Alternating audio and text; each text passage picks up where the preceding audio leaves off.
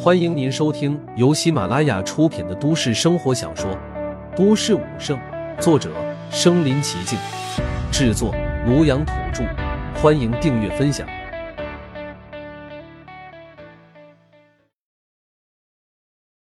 第一百八十四集，疯狂屠杀。能够如此这般逃窜的，自然都是妖兽之中的强者。陆凡自然不愿意让他们可以完好的回去。看到这一幕。陆凡立刻就开始了行动，只见他化作的气血金身发出了一声嘶吼，接着便从他的气血金身口中吐出一只金色的大钟，正是之前他从地宫里面得到的那只金钟。这只金钟从身体里面出来之后，悬停在了空中，不住的旋转着，带动了空气中的能量，随着它一同的旋转，就连虚空似乎都要被它给搅碎。而且这口金钟在吸收着周围虚空之中的能量。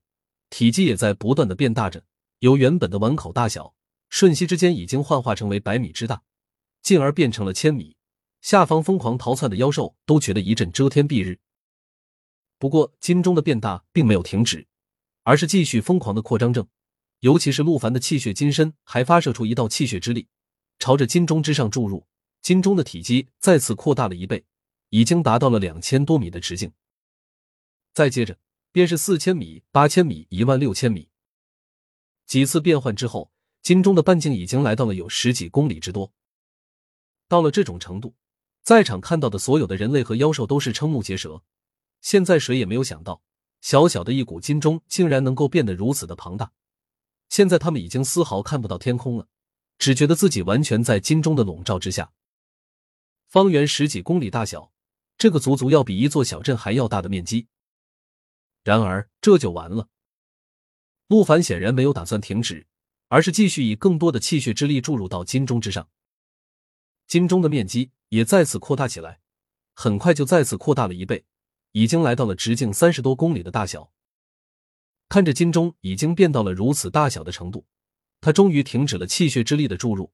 如此大的面积足以笼罩住整片战场了。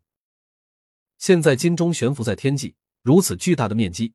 让百里之外的人都看得到，现在不只是冰城，连附近的几个城池都看到了金钟的样子。所有人都无比好奇的看着，甚至都以为是外星人的飞船开了过来。只是这形状却并不像飞船。这到底是什么东西？真的是一口钟吗？这世界上怎么可能会有这么大的钟？怎么看样子，金钟在不断的变大呀？是不是有人在控制着？到底什么样的人才能够控制如此庞大的一尊金钟？看到金钟之后，所有人都议论纷纷。显然，这已经超出了他们的认知范围。无数的人类大军看到这一幕之后，也都纷纷傻眼了。现在，他们的眼中除了震撼，再也装不下任何其他的东西。这是星辰级别的神器啊！终于有有见识的人认出了金钟。想不到现在的地球上竟然有人能够催动这种级别的武器。要知道，这样的武器在浩渺的宇宙之中所存在的数量也都不多。如果在金钟直接从空中砸下的话，怕是他所笼罩的范围之内，一切都会被直接砸入地心中。而且在金钟的变大范围几乎是无限的，只要它能够吸收足够多的气血之力，有人能够以气血之力催动，它就可以变到无限大。冰城上空。陆凡已经开始推动这口金钟，现在金钟直径变大到了三十多公里之大，已经到达了他现在所能够推动的极致，所以他也不敢再贸然推动自己的气血之力了，不然的话，自己的身体没有办法承受，不但无法让金钟起到作用，反倒会直接把自己的身体给弄坏。而在底下疯狂逃窜的妖兽，在看到了天空中无比庞大的金钟之后，更是一个个露出无限恐惧的神色。现在在他们心中就只有一个念头，那就是以最快的速度逃离。快跑！所有的妖兽都在想以最快的速度脱离这金钟的笼罩范围。只是奔跑了一阵之后，却依旧没有脱离金钟的范围。这金钟的范围实在是太广了。这边陆凡也已经开始行动了，他直接用自己的气血金身托举着这口巨大无比的金钟。这是因为金钟的重量实在是太大。所以他的脚步每迈出一步，就会在地上留下一个深达数米的深坑。手中举着无比庞大金钟，陆凡催动着气血金身，一步步跨出了冰城的城墙，站在了无数正在疯狂逃窜的妖兽大军上方。陆凡没有犹豫，直接将自己手中巨大的金钟朝着无数逃窜的妖兽扔了过去。看到头顶遮天蔽日笼罩而来的金钟，所有的妖兽都疯狂的咆哮起来，一个个眼神之中带着无限的绝望。他们自然能够感受到这金钟的分量，也能感受到这金钟之中所蕴含的气血之力。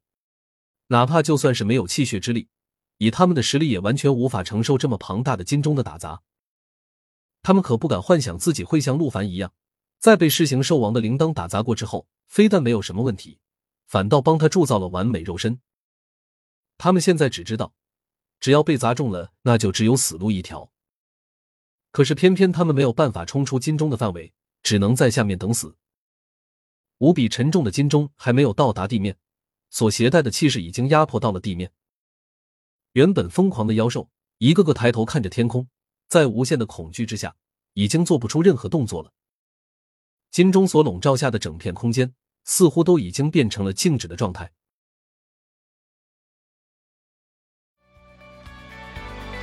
本集播放完了，点赞、评论、加订阅，继续收听下一集。